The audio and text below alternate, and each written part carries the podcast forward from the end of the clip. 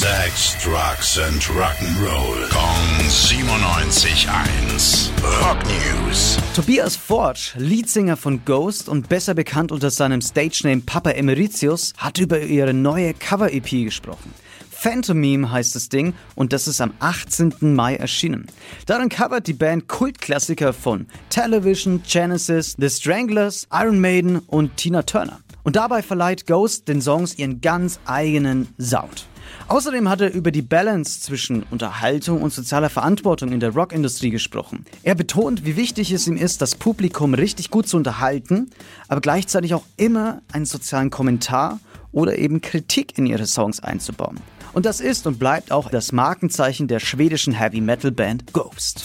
Rock News. Sex, Drugs and Rock'n'Roll. Kong 97.1. Frankens Classic Rocksender.